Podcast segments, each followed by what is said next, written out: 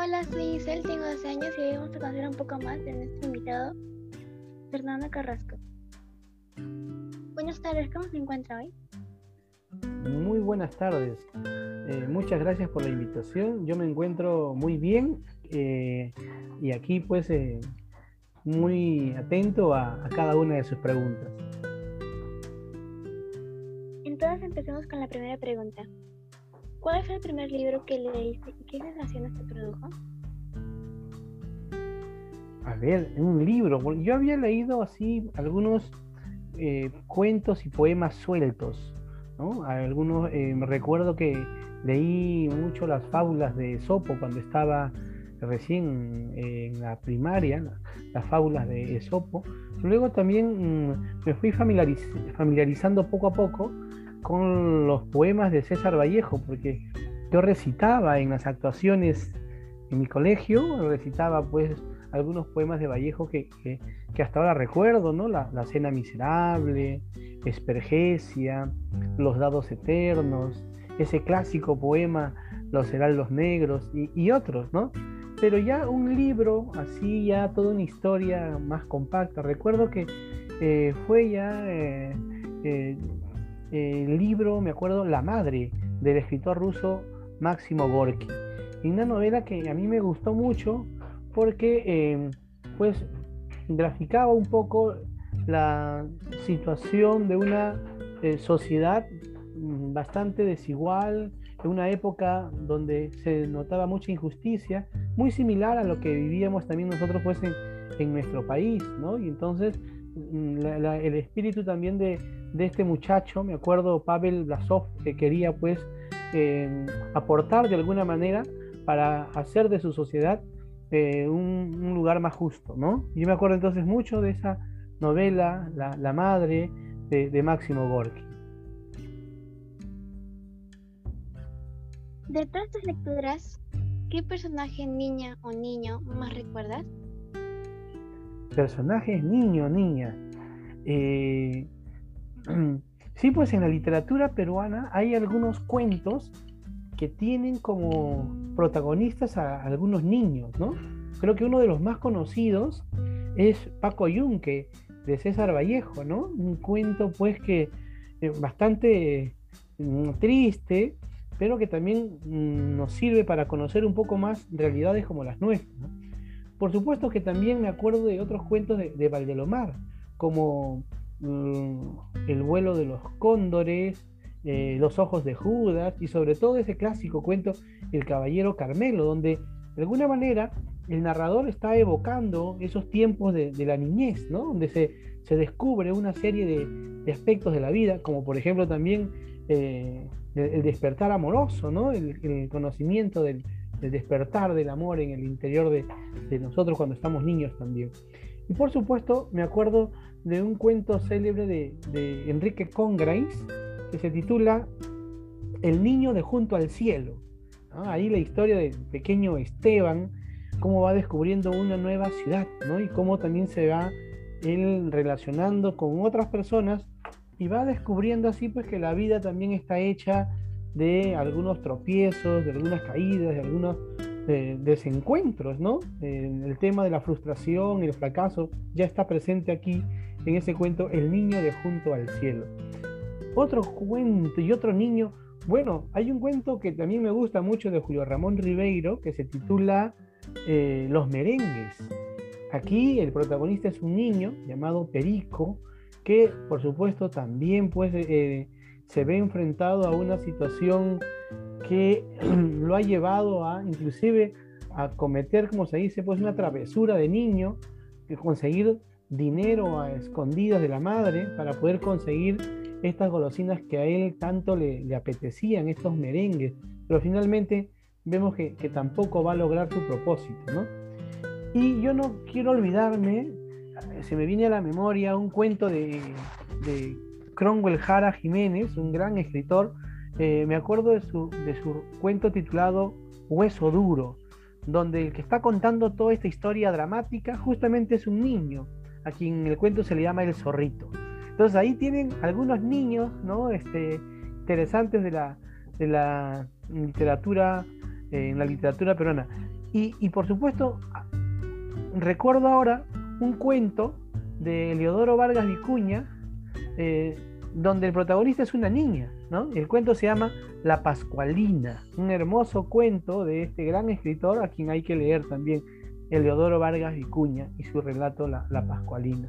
Un cuento de ternura con un desenlace también pues eh, eh, triste, ¿no? Como son muchos de los cuentos de, la literatura peruana y como es también eh, gran parte de nuestra realidad. Considerando que tengo 12 años, ¿qué libro me recomendarías leer? 12 años. Bueno, yo he leído algunos cuentos ya, o algunos libros, ¿no? De, en mi edad ya, digamos, en la adolescencia y en mi juventud, pero de repente son libros que me hubiera gustado leer a la edad que tienes tú, a los 12 años, ¿no? Por ejemplo, y me gustaría, eh, eh, yo te recomendaría el libro El varón rampante. El varón rampante del escritor Ítalo Calvino. Es un cuento, es una novela muy eh, emocionante, también está llena de, de aventuras yo creo que ese libro me hubiera gustado leerlo pues cuando yo tuviese, hubiera tenido tu edad.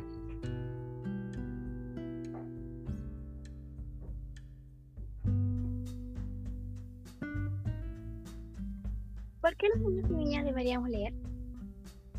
¿Por qué los niños y las niñas deberían leer, no? Bueno, la lectura es un hábito sumamente emocionante, sí, que despierta en nosotros una serie de sensaciones eh, muy placenteras. Pero más allá de este placer que nos pueda causar el hábito lector, la lectura también nos ayuda muchísimo eh, en nuestra vida cotidiana, ¿no? A desarrollarnos como, como, seres humanos y también como ciudadanos. Eh, muchos autores ya han, escrito, han opinado al respecto y yo podría de repente sintetizar algunas ideas. Por ejemplo, eh, leer nos ayuda a desarrollar mucho nuestro, nuestra capacidad lingüística. Yo conozco, aprendo mejor nuestro idioma y eso me va a permitir transmitir de una manera eficiente mis, mis conocimientos, compartir mis conocimientos y transmitir también mis emociones, mis sentimientos. Y de esa forma, entonces yo voy a, relacionarme, voy a interactuar de una manera más, eh, digamos, una manera óptima con los demás, ¿no? O sea, por un lado tenemos el aspecto lingüístico, pero también leer eh, una literatura que nos apasione, una, eh, una literatura pues cautivante, nos permite conocer cómo somos los seres humanos, es decir, conocer la psicología humana, ¿no? Porque si yo leo mm, varios cuentos de niños, entonces voy a ir aprendiendo también cómo se desenvuelve un niño ante diferentes circunstancias de la vida.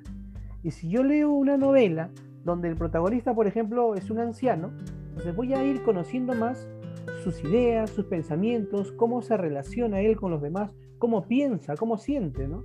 Y por supuesto, lo mismo va a pasar si yo leo, por ejemplo, una novela donde el, personaje, el protagonista es una adolescente, una jovencita, ¿no?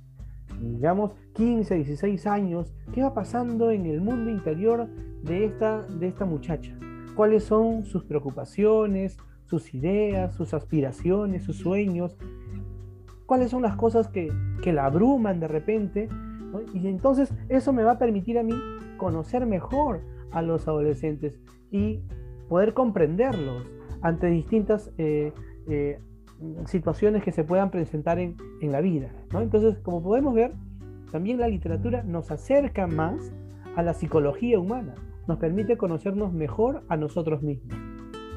Y por otro lado, también leer literatura nos permite ampliar nuestros conocimientos, ¿no? Eh, acrecentar nuestro bagaje cultural. Porque si yo leo una novela, por ejemplo, que transcurre en Turquía, una novela, por ejemplo, de Orhan Pamuk, premio Nobel de Literatura, autor de grandes novelas como Me llamo Rojo, entonces voy a conocer un poco más sobre esa cultura. ¿No es así? ¿Cuáles son, cuál es su problemática? ¿Cómo interactúan? ¿Cuáles son las principales, los principales problemas que, que tiene de repente esa sociedad? Lo mismo va a pasar si yo leo literatura china, literatura japonesa, literatura de la India, por supuesto, así como a ellos les va a permitir conocer, por ejemplo, más el mundo andino, si se acercan a los cuentos o a las novelas de José María Arguedas. Un lector jovencito, un joven, por ejemplo, de la India, de la China o del Japón, si lee la, narrativa de José María Arguedas, entonces va a conocer más sobre el, eh, el, mundo mágico religioso, ¿no? la cosmogonía andina, ¿correcto? Cómo es que el hombre delante se relaciona pues con la naturaleza, ¿no? con los árboles, con los ríos, con sus apus, con sus guamanis, ¿no es así? Entonces, como vemos también, la literatura, leer buena literatura, nos va a acercar también a, nos va a permitir conocer nuestro, nuestro patrimonio cultural universal, ¿correcto? Y por esos puntos y otros, entonces, solamente menciono esos tres aspectos, porque también podríamos hablar de cómo nos desarrolla pues, nuestra eh, capacidad imaginativa, creativa, o, o, también, por ejemplo, eh, por el lado de desarrollar nuestra capacidad crítica, de análisis, de cuestionamiento frente a la realidad. Entonces, por todos esos motivos, es importante, muchachos, que nosotros leamos, leamos, ¿no? que nos desarrollemos, desarrollemos el hábito lector y que nos convertamos pues, en grandes lectores.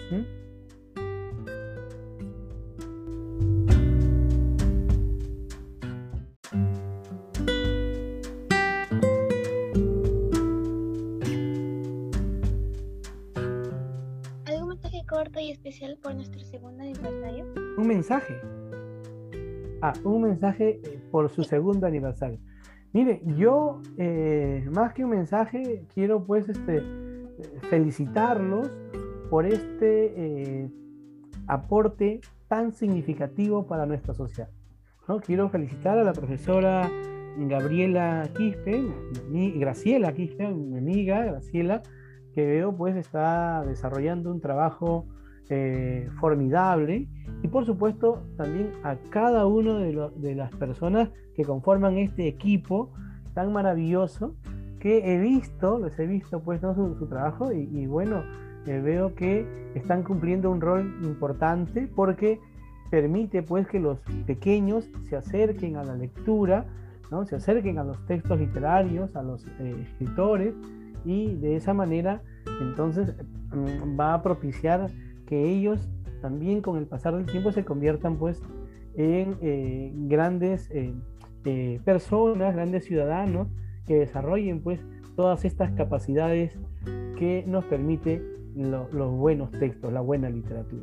Yo les deseo muchos éxitos, pero pues que, que sigan con esta tarea de manera constante y, y, cuenten con todo mi apoyo. Yo, yo estoy siempre eh, pendiente de, su trabajo y cuenten conmigo para poder de repente sacar adelante algún otro proyecto.